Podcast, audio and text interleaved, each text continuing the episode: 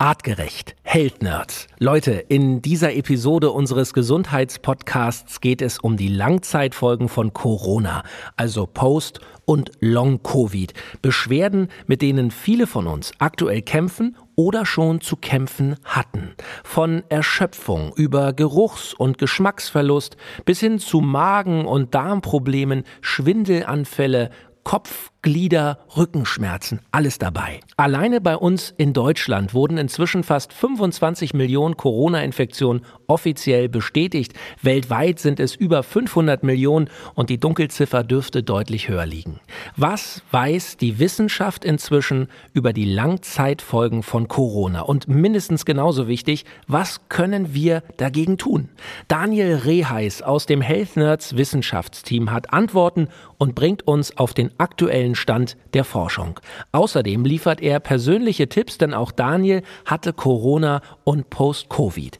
Er macht uns Hoffnung und sagt, fast alle Betroffenen können ihre Beschwerden wieder loswerden. Wie die Sonne uns dabei helfen kann, welche Supplemente unseren Körper unterstützen und warum sogar die Blutgruppe Auswirkungen auf Long-Covid hat, wir hören es in dieser Folge. Artgerecht Health Nerds. Ich bin Felix Möse und ich stelle hier für euch die richtigen Fragen. Artgerecht. Health Nerds. Mensch einfach erklärt. Long Covid oder Post-Covid. Es gibt viele Begriffe, die durch die Medien und durch die Fachwelt geistern, wenn es um die Langzeitwirkungen oder Nachwirkungen einer Corona, einer Covid-Erkrankung geht. Und genau darüber wollen wir heute sprechen. Was weiß mehr als zwei Jahre nach Start der Pandemie die Wissenschaft stand heute zu den Spät- und Langfolgen einer Corona-Erkrankung? Ich freue mich sehr, dass wir ihn heute da haben, einen echten ähm, Wissenschaftsnerd, einen echten Health-Nerd, jemand, der sich intensiv auch mit diesem Thema auseinandergesetzt hat und in den letzten Wochen und Monaten sich mit Covid sehr intensiv befasst hat. Daniel Reheis aus dem Health Nerds Wissenschaftsteam. Lieber Daniel, schön, dass du da bist. Herzlich willkommen. Hallo lieber Felix, ich freue mich. Daniel, gleich vorneweg. Ist es ungewöhnlich bei einer Erkrankung wie Covid oder Corona, dass es überhaupt Langzeitwirkungen gibt? Es ist definitiv nichts Neues. Wir kennen das, dass diese Art von Symptomatik ist sehr verbreitet. Wir haben sehr viele Symptomatiken, die sich langfristig hinziehen nach Infektionen aller Art. Also beispielsweise kämpfen Menschen langfristig mit Epstein-Barr-Viren, bekannt als Pfeifelsdrüsenfieber. Oder Menschen kämpfen mit Langzeitfolgen der Borreliose nach Zeckenbissen zum Beispiel. Also es gibt zig Beispiele, die zeigen, dass Pathogene, also Bakterien und Viren, uns langfristig beschäftigen können. Aber aus evolutionärer Sicht sollte das eigentlich nicht sein. Es wäre von der Evolution so vorgesehen, wir haben eine Infektion, die wird bekämpft, wir fühlen uns krank, haben Fieber, legen uns hin und nach zwei, drei Wochen sollten wir wieder auf dem Damm sein und dann sollte das aber auch komplett erledigt sein. Also es ist nicht normal, dass wir unter chronischer Erschöpfung leiden, weil dann wären wir vor in der Steinzeit im Paläolithikum ausgerottet worden. Kann man nicht sagen, oh, ich fühle mich jetzt nicht so gut, ich kann nicht jagen gehen, ich kann mich nicht verteidigen. Das wäre dann das Ende gewesen. Mhm. Okay, wie kann man wissenschaftlich das erklären, dass wir da offenbar heute im Jahr 2022 unser Körper anders reagiert, anders funktioniert, als wie eben von dir angesprochen der Urmensch vor 100.000 Jahren? Das grundsätzliche Problem ist, dass nach einer Immunreaktion, also der Bekämpfung von Bakterien und Viren, danach müsste das Immunsystem eigentlich komplett abgeschaltet werden. Und das Grundproblem in unserer modernen Gesellschaft ist, dass diese Abschaltsubstanzen fehlen. Das sind zum Beispiel Omega-3-Fettsäuren und Vitamin D, aber auch, dass Trigger und Reize permanent vorhanden sind, die das Immunsystem weiter aktivieren. Also beispielsweise Pestizide, Schwermetalle, psychoemotionaler Stress. Das sind alles Faktoren, die nach einer Infektion das Immunsystem weiter aktivieren können, ohne dass es eigentlich notwendig ist. Das heißt, ähm, unser Immunsystem, wenn ich es richtig verstehe, das Immunsystem des modernen Menschen ist daueraktiv, kann man das so sagen? Ja, es ist niedriggradig, also es ist nicht so aktiv, dass wir wieder total Fieber bekommen und uns ins Bett legen müssten, sondern niedriggradig, auf Englisch low grade, eine low grade Inflammation, eine niedriggradige Aktivierung des Immunsystems und wir fühlen uns dann immer ein bisschen krank, chronisch erschöpft. Long-Covid-Symptome. Mhm. Ja, was, was sind denn äh, diese äh, Symptome? Du hast gerade schon zwei genannt, also chronisch erschöpft. Äh, man, man hat das Gefühl, man ist nicht mehr so leistungsfähig, man ist schnell außer, außer Atem. Was weiß die Wissenschaft noch? Was gibt es noch für Langzeitfolgen nach einer Covid-Erkrankung? Wir haben gesehen, dass diese Symptome so vielfältig sein können wie die Menschheit selbst. Und das liegt in der Natur der Sache, dass das Immunsystem überall im Körper zu Problemen führen kann, in den Gelenken, im Gehirn, im Verdauungstrakt. Und darum haben Menschen neben chronischer Erschöpfung, die fast immer auftritt, weil das Immunsystem immer sehr viel Energie raubt, gibt es ganz unterschiedliche Zusatzsymptome. Ich nehme jetzt ein Beispiel Gelenkschmerzen. Und anhand diesem Beispiel muss ich ein bisschen genauer erklären, wie das funktioniert. Das ist ein klein wenig äh, Physiologie aber ich versuche so, so verdaubar wie möglich zu erklären. Also, der Teil des Immunsystems, der Covid tötet, der ist in der Lage, eine lebendige Zelle zu töten. Okay? Das ist ein lebendiges Ding, unsere Zellen. Ein Bakterium ist auch ein lebendiges Ding. Bedeutet, das Virus kommt rein und das Erste, was der Körper macht, das haben wir gelernt, es werden Antikörper gebildet. Und diese Antikörper markieren etwas und diese Antikörper behindern auch etwas. Also das soll die Vermehrung behindern und gleichzeitig etwas markieren. Diese Antikörper werden im Körper auch verwendet, um beispielsweise etwas zu markieren, das nicht in den Körper gehört, zum Beispiel Pollen. Das kennen alle Allergiker jetzt im Frühjahr. Das Pollen, die werden markiert und in der Regel beim Gesunden einfach aufgefressen. Und bei Allergikern führt das noch zusätzlich zu einer Reaktion. Und bei Covid und bei Bakterien ist es so, dass es sich nicht um etwas Totes handelt, also es ist kein Pollen, sondern das lebt wirklich. Und wenn es lebt, wird Alarmstufe 2 initiiert und dann kommt eine Spezialeinheit, die wie gesagt, in der Lage ist, Covid oder dann eine Zelle zu töten. Und diese Spezialeinheit sollte eigentlich am Ende, wenn Covid erledigt ist, auch wieder in ihre Baracken zurück. Das sind wie Soldaten und die sollten dann da Ruhe geben und schlafen bis zum nächsten Einsatz.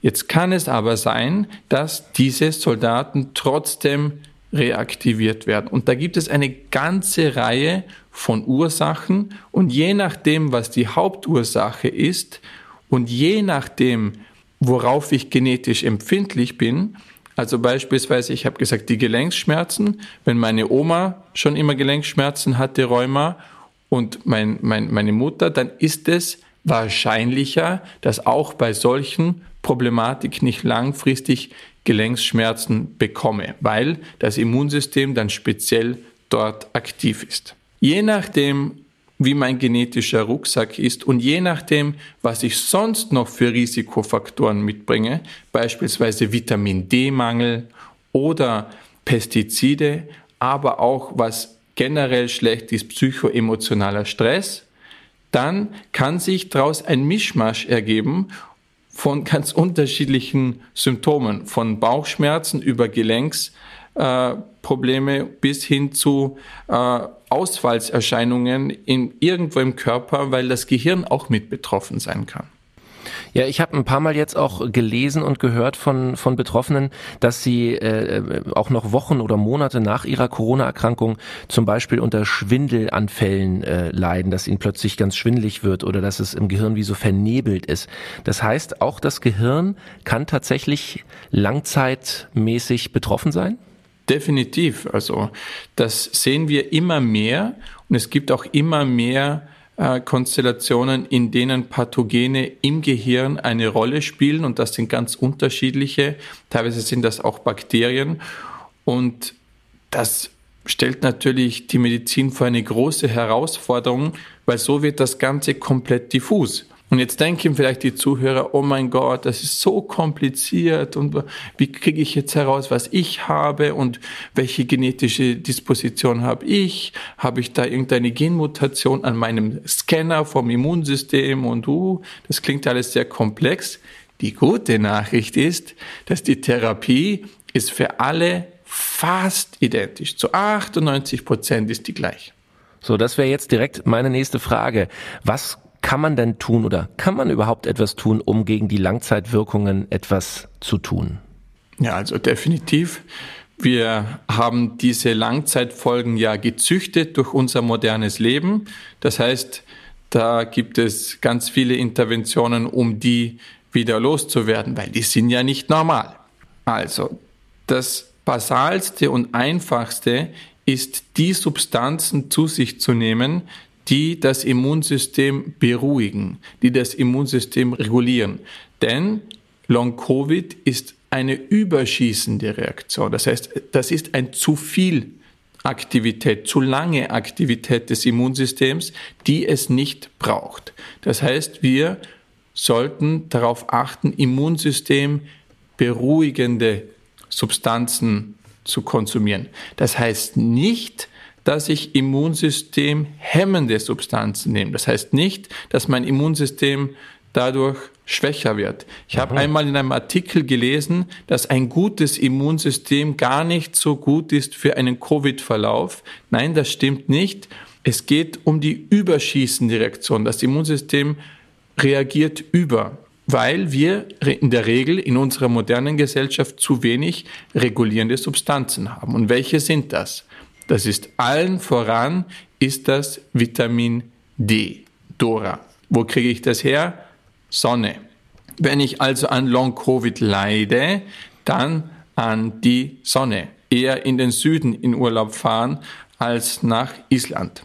Ist vielleicht ein schönes Land, aber nicht so das Long-Covid-Land. Wobei, man kann auch in Island ein paar äh, Anti-Long-Covid-Interventionen machen, zum Beispiel heiße und kalte Bäder. Dazu gleich noch mehr. Mhm. Aber erstmal das, was wir zu uns nehmen sollen. Vitamin D kriege ich entweder über die Sonne und wenn ich gerade nicht Sonne tanken kann, dann supplementiert man Vitamin D. Am besten mit allen fettlöslichen Vitaminen zusammen, A, D, E und K. Die sind alle anti-Long-Covid, aber vor allem Vitamin D in ja. wirklich großen Mengen. Jetzt gibt es ja von, von Artgerecht zum Beispiel ähm, ähm, Osole, also äh, das Vitamin D-Präparat. Ähm, da äh, empfehlt ihr normalerweise pro Tag einen Tropfen zu sich zu nehmen. Kann ich nach einer Corona-Erkrankung die Menge bedenkenlos erhöhen oder was würdest du empfehlen? Ja, also es kommt darauf an, ob ich mich jetzt gerade im Sommer oder im Winter befinde und ob ich jetzt Sonne tanken kann und nicht.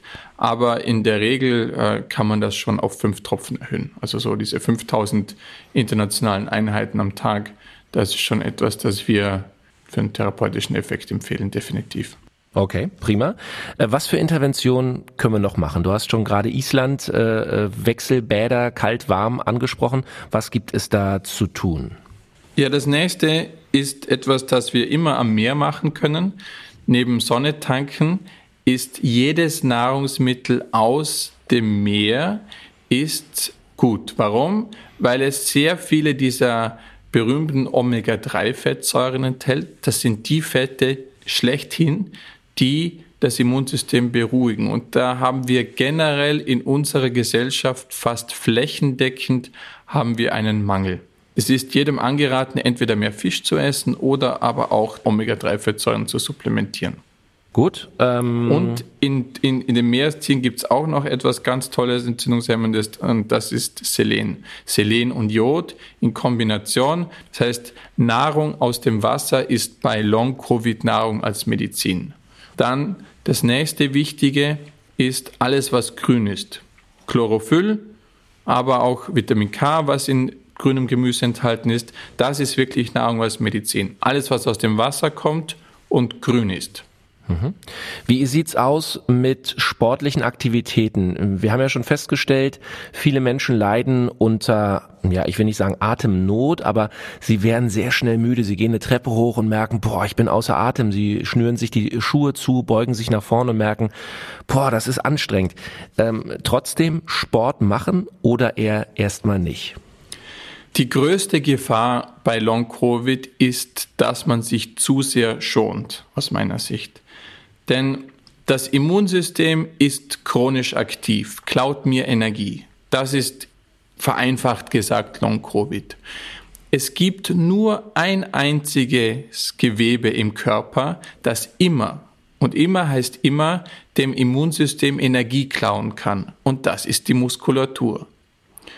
Klar, das Immunsystem war in der Evolution extrem wichtig, aber es war doch noch wichtiger, wegrennen zu können. Das heißt, die Muskulatur kann immer vom Immunsystem Energie klauen. So, und das ist jetzt ein bisschen eine Gratwanderung.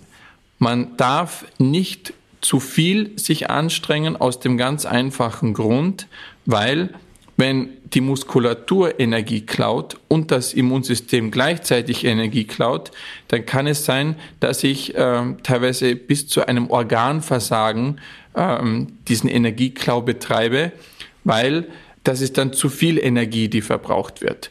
Berühmtes Beispiel, Sportler haben einen Infekt, haben eine Lungenentzündung, haben eine Herzentzündung, fangen zu früh an mit dem Training, nehmen das nicht ernst, das Immunsystem zieht Energie und durch das Training zieht Energie und das kann bis zu tödlich enden. Das heißt, definitiv ist es notwendig, bei Long Covid in einem gesunden Maß sich zu bewegen. Also nicht so, dass man, wie man uns sagt, am Zahnfleisch daherkommt, sondern in einem gesunden Maß, wo man merkt, okay, ich habe mich jetzt ein bisschen gefordert, ich bin außer Atem, aber ich bin nicht kurz vorm Kollabieren. Das heißt, wenn man das in einem gesunden Maß macht, absolut ist Bewegung eine notwendige Intervention, um aus Long-Covid rauszukommen. Das ist fast gar nicht anders möglich. Guter Tipp, auch den nehmen wir natürlich hier im Podcast gerne mit. Und ähm, über einen Stoff müssen wir auch noch sprechen in Bezug auf äh, Covid und Long-Covid, Lactoferrin. Ähm, wir haben hier bei den Health Nerds immer wieder über dieses Molekül, über diesen Stoff äh, gesprochen. Ähm, kann auch Lactoferrin in Bezug auf Covid-Symptome unterstützend helfen, das Immunsystem zu regulieren? Ja, Lactoferrin ist ja die Substanz, mit der ich mich eigentlich beschäftige, wenn ich aufstehe und ins Bett gehe. Die produzieren wir in dem Moment, in dem wir diesen Podcast aufnehmen, auch selber in unserer Tränenflüssigkeit, im Speichel, die zirkuliert gerade auch durch. Und das ist so ein schmetterlingartiges Molekül, das zu unserem Immunsystem gehört und das ist eigentlich so der, der Türsteher, so diese erste, diese erste Verteidigungslinie. Also wenn es da 20 äh, Covidel angeflogen kommen, dann werden von Lactoferrin vielleicht mal 10 neutralisiert, dass die initiale Infektion, dass die nicht so stark abläuft. Aber Lactoferrin hat auch wie Vitamin D und wie Omega-3-Fettsäuren eine Immun regulierende Wirkung. Und das ist das, was wir brauchen. Eine immunregulierende Wirkung. Und da ist Lactoferrin als Supplement wirklich ganz ausgezeichnet dafür geeignet. Und Lactoferrin, Ferrin bedeutet ja Eisen. Lactoferrin ist einer der besten Eisenumverteiler. Und Eisen, kennen viele Damen, spielt eine ganz wesentliche Rolle in der Vitalität, wie sehr wir aktiv sind, wie fit wir uns fühlen. Das heißt, Lactoferrin erfüllt hier mehrere Aufgaben, die wir bei Long-Covid benötigen. Eisenumverteilung, Immunsystemregulierung äh, und auch das in Schach halten von Pathogenen wie Viren und Bakterien. Das heißt, auch hier, Daniel, kann man durchaus empfehlen, nach einer Corona oder wahrscheinlich auch schon während der Corona-Erkrankung die Menge an Lactoferrin, die ich äh, supplementieren kann, durchaus höher zu dosieren als vielleicht ähm, bei einem völlig gesunden Menschen? Ja, bis zum gewissen Grad gilt hier auch mehr bringt mehr. Also in dem Fall würde ich zwischen 600 Milligramm und bis zu zwei Gramm supplementieren. Ist keine günstige Substanz, das heißt, das hängt ein bisschen auch vom Geldbeutel ab, aber mehr, ja, hat auch in dem Fall eine stärkere Wirkung. Mhm.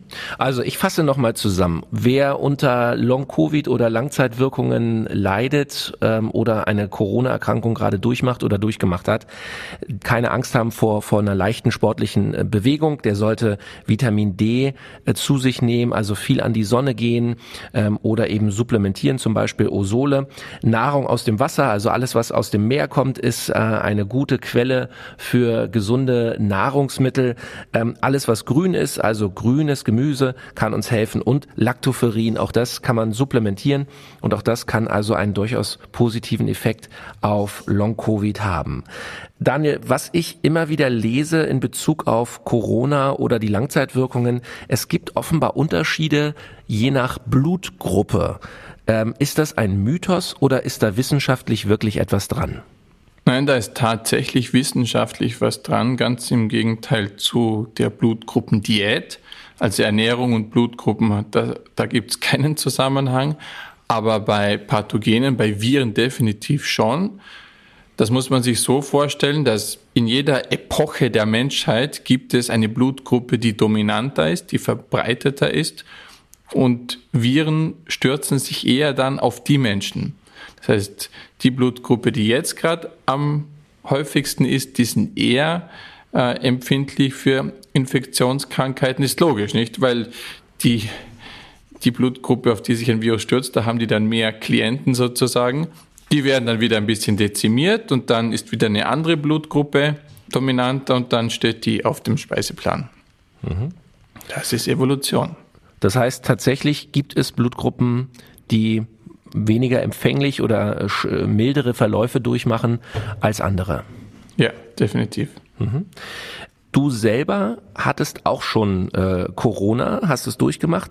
Hast du selber Langzeitwirkungen an dir festgestellt und was hast du neben den schon genannten Interventionen vielleicht noch als ganz persönlichen Tipp, um hier schnell wieder richtig gesund zu werden? Tatsächlich hatte ich auch Long-Covid-Symptome, habe die ganz fasziniert beobachtet. Das heißt, der war wahrscheinlich einer der wenigen, die sich über die äh, Erschöpfungszustände ein bisschen gefreut haben und dann experimentieren konnte, was jetzt da am besten gewirkt hat. Und ja, ich, ich hätte schon auch ein paar ähm, ganz persönliche Tipps, also was aus meiner Sicht wirklich gut funktioniert hat. Äh, neben Lactoferrin ist das, ähm, was ich in Bezug auf Island erwähnt habe. Ich habe gesagt, dort scheint vielleicht nicht so viel die Sonne, ist für Vitamin D nicht optimal, aber dort kann man ein paar andere Interventionen machen und die würde ich zusammenfassen unter alte, gesunde Stressfaktoren. Was meine ich damit? Wenn man beispielsweise in eine Sauna geht, dann denken die Leute, das ist angenehm, aber eigentlich am Ende hin wird Stress. Das heißt, Hitze, Stress führt, ist ein kurzzeitiger Stressfaktor, der dann auch wieder endet und führt nachher dann zu einer Entspannung. Und das Gleiche kann man mit Kälte machen. Das heißt, diese alten, kurzen Stressoren, die führen eigentlich dazu, dass, dass, dass die Kraftwerke unserer Zelle, die ja äh, Energie produzieren, dass die wieder angeregt werden, dass Stress reguliert wird. Und das ist definitiv hilfreich. Also egal, ob man jetzt Wim Hof folgt, dem Iceman, und äh, da bin ich jetzt eher nicht so der Freund. Ich mag lieber Wärmeanwendungen. Kann man beides machen. Äh, also Hitze, Kälte, auch in die Höhe. Äh, Höhentraining ist auch interessant. Kann man auch mal Urlaub machen auf über 1300 Metern. Einfach spazieren gehen ist auch Höhentraining. Aber auch ähm, intermittierendes Fasten. Das heißt, niedrige Mahlzeitenfrequenz und auch niedrige Trinkfrequenz, das heißt auch mal dehydrieren. Das sind alles alte Stressfaktoren, die besonders bei Long-Covid absolut hilfreich sind und würde ich in jedem Fall empfehlen, egal welcher Methode man jetzt da folgt. Mhm. Einmal noch kurz zur Erklärung, weil du hast ihn so schnell genannt. Wim Hof, wem der Name nicht sofort was sagt, das ist dieser niederländische Extremsportler. Äh, Korrigier mich, Daniel, aber der, der macht seit vielen Jahren, wahrscheinlich schon seit Jahrzehnten, ähm, äh, von sich immer wieder reden, weil er so extreme Kälterekorde bricht. Also der sitzt yeah. dann äh, fast eine Stunde in, in, in Eiswürfel getränktem Wasser. Ja, sitzt da einfach äh, und und und, und läuft barfuß einen Marathon in Grönland. Ja, also ein ein wirklich extremer toller Typ, ähm, der sicherlich äh, für viele inspirierend ist, aber für die wenigsten wahrscheinlich ein echtes Vorbild ist. Äh, das wollte ich nur mal zwischenschieben, damit wir auch wissen, äh, über wen du hier gesprochen hast. Ja, man kann ja die Light-Variante davon machen. Ja. An einem Eiswürfel lutschen, immerhin. Ja, das kriegen wir hin. Ja, äh, so. dann habe ich äh, ein Supernahrungsmittel vergessen. Das sind Pilze. Pilze sind in allen Formen und Varianten äh, immunregulierend, am besten in gemischter Form. Und ein Supplement, das wirklich gut auch hilft, relativ schnell auch, ist N-Acetylcystein. Das ist der Vorläufer, das wird von dem stärksten Antioxidant in unserem Körper namens Glutathion. Also diese Substanz wird umgewandelt in etwas, das in unserer Zelle extrem schützend wirkt vor Long-Covid Stress, würde ich jetzt mal sagen, von diesen berühmten freien Radikalen. Und wo kriegt man N-Acetylcystein? Die simpelste Form und auch recht günstig in der Apotheke als NAC akut. Und dann gibt es das auch noch in, in, in bisschen hochwertigeren Varianten, äh, kann man das online auch kaufen. Aber das hilft wirklich sehr gut. Und ich würde auch jedem empfehlen, ein Multivitaminpräparat zu supplementieren, das möglichst hochwertig und natürlich sein soll. Also ein Multi, bisschen Lactoferrin und N-Acetylcystein mit ein paar Lifestyle-Interventionen. Das ist eigentlich eine sehr gute Kombi, um relativ schnell fit zu werden. Und das grüne Gemüse nicht vergessen. Ich habe das bei meinem Long Covid habe ich das als Smoothie gemacht. Habe ich ein bisschen Sellerie, ein bisschen Spinat und habe ich wirklich darauf geachtet, dass jeden Tag was Grünes in mich reinkam. Und würdest du sagen, du bist äh, komplett geheilt von Covid mittlerweile? Ja, ja, natürlich ich war ja froh, ich war ja froh, Covid bekommen zu haben. Ich hatte dann äh, äh, richtig auch Fieber, über das habe ich mich auch gefreut, denn wer hat heute schon noch Fieber? Die meisten haben mit Covid zum ersten Mal Fieber gehabt, wieder seit, äh, seit sie denken können. Und viele sehen eine Covid-Infektion als etwas Schlechtes. Aber was ich auch noch erwähnen möchte, der Teil des Immunsystems, der Covid tötet, der tötet auch Tumorzellen. Klar, das ist der Teil, der tötet lebendige Zellen, nicht nur Zellen, die von Viren infiziert wurden, aber auch entartete Zellen. Das heißt, eine richtig heftige Covid-Infektion und je mehr Fieber, umso besser, ist eigentlich eine Art Krebsprävention, ist wirklich ein Putz, der durch den Körper geht und hier auch präventiv wirkt. Und wir hatten in der Evolution viel öfters Infektionen und wir hatten viel mehr Fieber. Also freut euch auch, wenn das wieder mal passiert. Super. Ähm, kann man was sagen zum Thema Impfen, beziehungsweise wir haben ja schon in einer Folge mal über das Thema Impfen äh, gesprochen, aber kann auch eine Covid-Schutzimpfung vor längerfristigen Long-Covid oder Post-Covid-Folgen schützen? Gibt es da Erkenntnisse? Jein. Also die Impfung ist eine Covid-Infektion light. Das heißt, bei einer Impfung habe ich weniger Chance, Long-Covid-Symptome zu entwickeln, aber ich kann auch ein bisschen Long-Impf-Symptome entwickeln. Die Chance ist reduziert, bedeutet, wenn ich mich impfen lasse, dann habe ich auch eine reduziertere Chance an Long-Covid-Symptomen zu erkranken. Aber die Impfung an sich auch kann unabhängig von einer Covid-Infektion äh, Langzeitprobleme verursachen. Das liegt, wie gesagt, in der Natur der Impfung und der Infektion, aber das ist nicht die Schuld der Impfung, sondern das ist die Schuld der Umstände. Das heißt, die Risikofaktoren in unserer modernen Welt, sprich chronischer Stress, Langzeitstress, nicht der kurzfristige Stress, nicht das Eisbad, sondern unser langfristiger psychoemotionaler Stress. Man nennt das auch unescapable Stress. Stress, dem ich nicht so schnell entfliehen kann bei der Arbeit oder sei es wo auch immer, der verursacht Long-Covid-Symptome. Dann die schönen Nahrungsmittel, die wir essen, diese industriellen Nahrungsmittel, egal ob das Fertigpizzen sind oder Industriemilch, das sind alles Nahrungsmittel, die ebenfalls in der Lage sind, diese langen Symptome immer wieder zu aktivieren, zu reaktivieren. Und das ist nicht das Problem der Impfung, sondern das Problem der Umstände.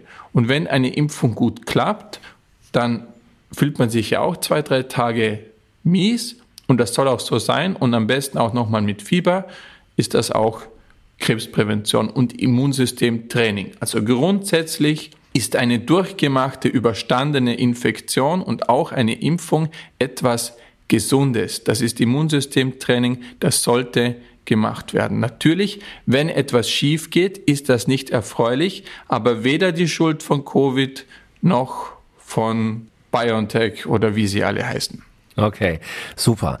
Und ähm, Daniel, was wir auch noch besprechen müssen, das Thema Geschmacksverlust. Das ist etwas, was äh, viele, viele äh, Menschen erleben während der Corona-Erkrankung, dass sie den Geschmack verlieren.